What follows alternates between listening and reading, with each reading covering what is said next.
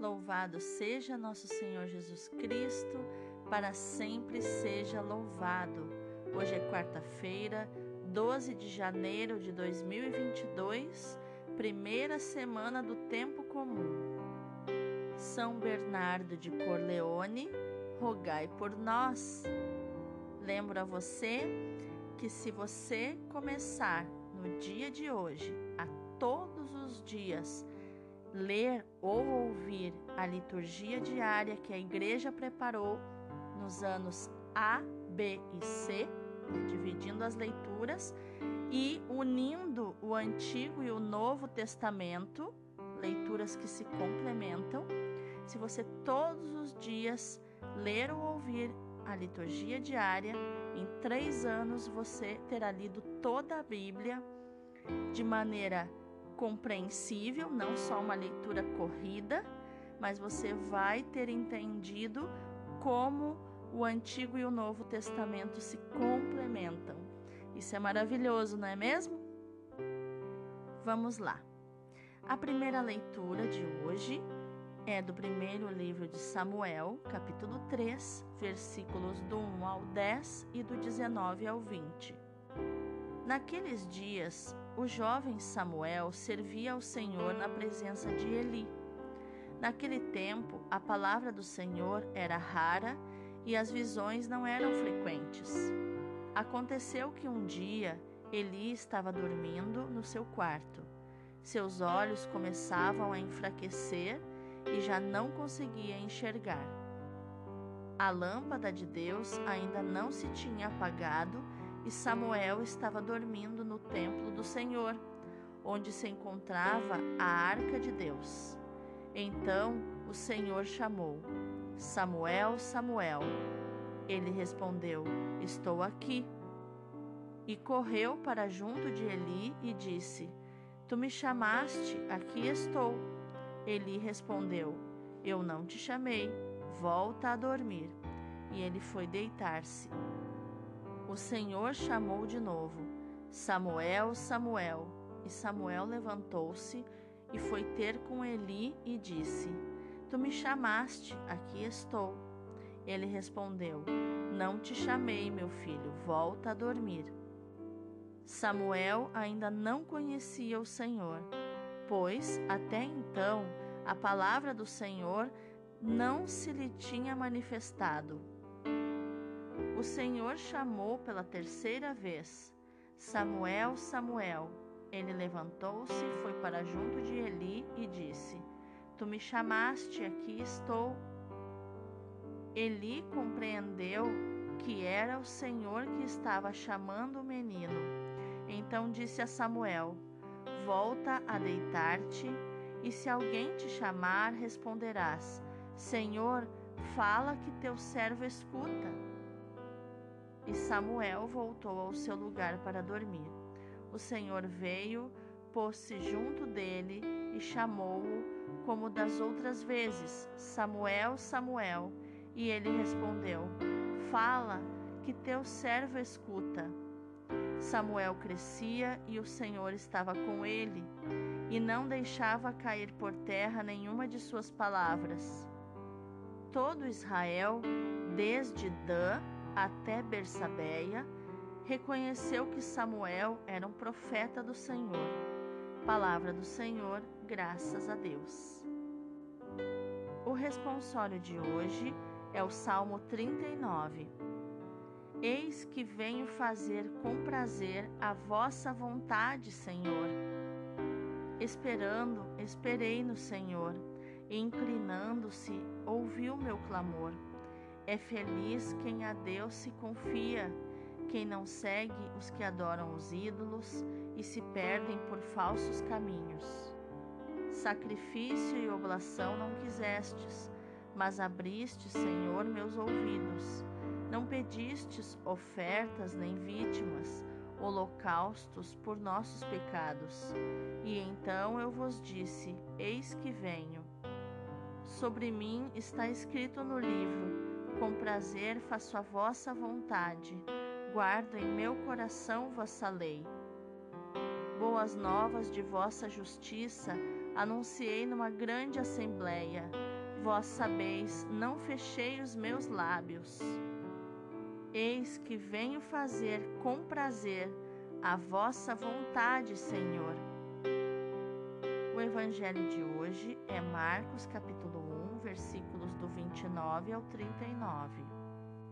Naquele tempo, Jesus saiu da sinagoga e foi com Tiago e João para a casa de Simão e André. A sogra de Simão estava de cama com febre e eles logo contaram a Jesus. E ele se aproximou, segurou sua mão e ajudou-a a, a levantar-se. Então a febre desapareceu e ela começou a servi-los. À tarde, depois do pôr do sol, levaram a Jesus todos os doentes e os possuídos pelo demônio. A cidade inteira se reuniu em frente da casa. Jesus curou muitas pessoas de diversas doenças e expulsou muitos demônios. E não deixava que os demônios falassem, pois não sabiam quem ele era. De madrugada, quando ainda estava escuro, Jesus se levantou e foi rezar no lugar deserto. Simão e seus companheiros foram à procura de Jesus. Quando o encontraram, disseram: Todos estão te procurando. Jesus respondeu: Vamos a outros lugares, às aldeias da redondeza. Devo pregar também ali, pois foi para isso que eu vim e andava por toda a Galiléia, pregando em suas sinagogas e expulsando os demônios. Palavra da salvação, glória a vós, Senhor. Então, quais os tesouros que nós vamos encontrar na palavra de Deus no dia de hoje? A leitura nos mostra que Samuel é uma das figuras mais significativas do Antigo Testamento e ele tem várias facetas: sacerdote, profeta e juiz. Ele é protagonista da transição da fase das tribos para o regime monárquico, o reinado, né, a monarquia. A vocação de Samuel está enquadrada num contexto de simplicidade e sublimidade, serenidade e dramatismo, silêncio e eloquência, quietude e dinamismo. A mãe havia oferecido ele a Deus para o serviço do templo. Ali permaneceu silencioso e escondido durante alguns anos. Agora o Senhor o chama durante a noite.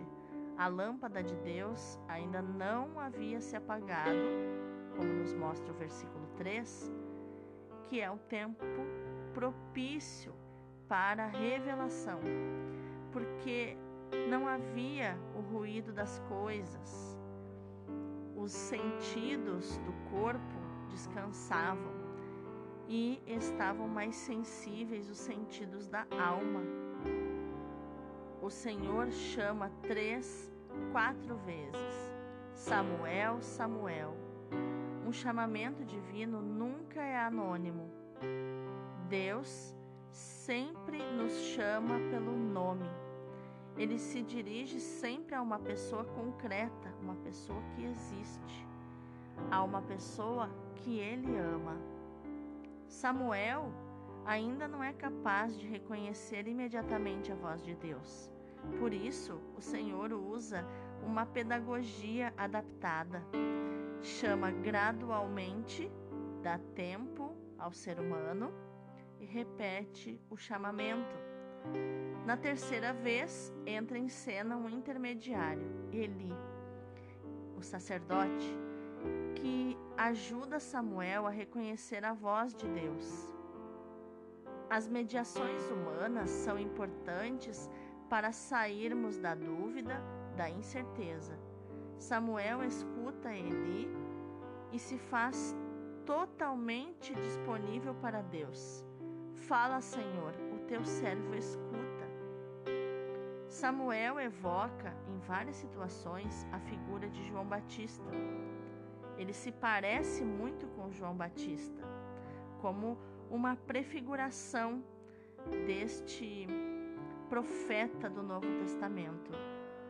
Lucas, o autor do Evangelho, vai dar ênfase a esses paralelos.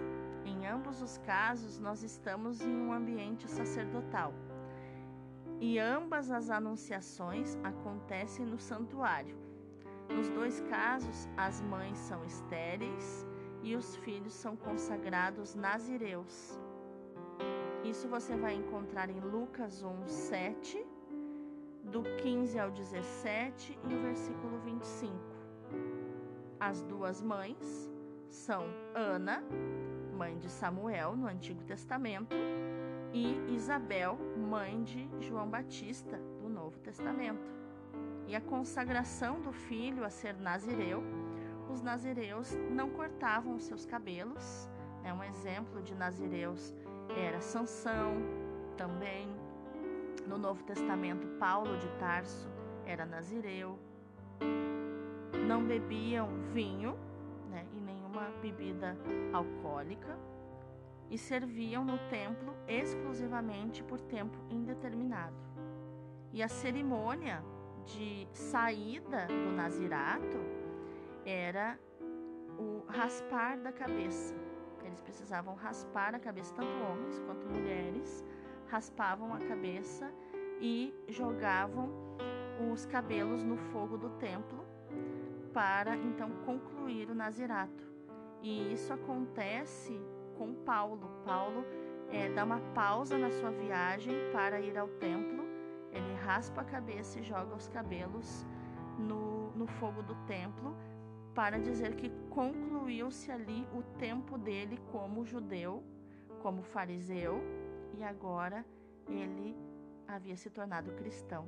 Olha que coisa linda, né? Essa tradição do nazirato.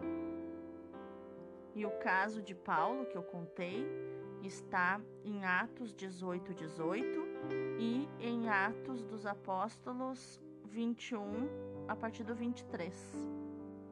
E voltando aos paralelos que eu, havia, que eu estava falando, o mais forte dos paralelos talvez esteja no fato de ambos, é, Samuel e João Batista, anunciarem uma nova fase da história da salvação. Eles são como é, aqueles que estão na porta, né? estão é, ali na beira de um portal para um novo tempo. João Batista é o último dos profetas e anuncia a plenitude dos tempos. Samuel é o primeiro dos profetas e consagra os inícios da monarquia, onde ocupa papel de destaque na dinastia de Davi, da qual havia de nascer o Messias, Jesus. E o que essa primeira leitura de hoje tem a ver com o Evangelho? Lembram que no início eu falei que as leituras se costuram uma na outra, né? O, o Novo Testamento explica o Antigo e o Antigo Testamento anuncia o Novo. No Evangelho, Jesus rompe com o estilo dos rabinos na sua relação com as mulheres. Ele se aproxima da sogra de Pedro, segura na sua mão, cura ela e a maior novidade ainda, ele se deixa servir por ela. Assim, ele inverte todos os parâmetros das relações sociais, dando ao serviço um novo estilo e um novo conteúdo. Servir é a essência do programa messiânico de Jesus, que está no meio de nós como quem nos serve. Isso está em Lucas 22, 27. O servir, o serviço, é também a característica fundamental que Jesus deixa aos discípulos antes de morrer. É a sua herança, o seu legado, o serviço. Maior é aquele que serve a todos. Neste sentido, a sogra de Pedro torna-se um protótipo do crente libertado e que pode oferecer o seu serviço aos irmãos. Depois de um dia cheio de trabalho e de êxitos apostólicos, Jesus não se deixa levar pelo entusiasmo do povo, mas se refugia no deserto para se encontrar a sós com o Pai e orar. Ali no deserto, ele encontra a força necessária para dizer a Pedro: Vamos para outra parte. Jesus não se detém a saborear os êxitos apostólicos, a fazer sucesso, a ter fama. Isso não o para. Parte para um outro lugar, para que a boa nova chegue a todo o lado, a todos os lugares, em toda parte. Também as pequenas aldeias perdidas na acidentada geografia da Galileia a liturgia de hoje nos leva a refletir sobre a importância da busca da vontade de Deus e da sua realização na vida dos crentes. Discernir a vontade de Deus, saber claramente o que devemos fazer na nossa vida e em cada um dos seus momentos é um desafio nem sempre fácil de realizar. O próprio Jesus nos faz ver essa dificuldade ele deve tomar a decisão de partir para um tempo de oração no deserto, quando todos o procuravam, como nos diz o versículo 37. Todos o procuravam e exigiam a sua atenção e cuidados, mas Jesus se retira para orar.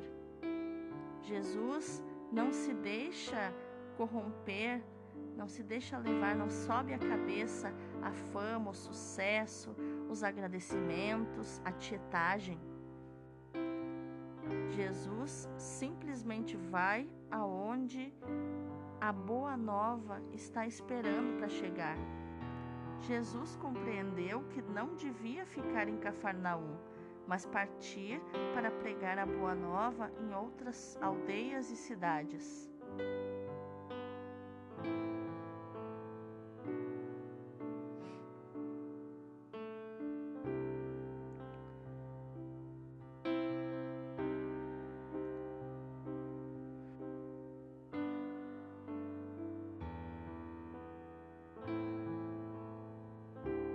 Mas, se não vivermos em clima de permanente união com Deus, corremos o risco de não sabermos discernir a Sua vontade, porque não estamos no mesmo comprimento de onda que Ele está.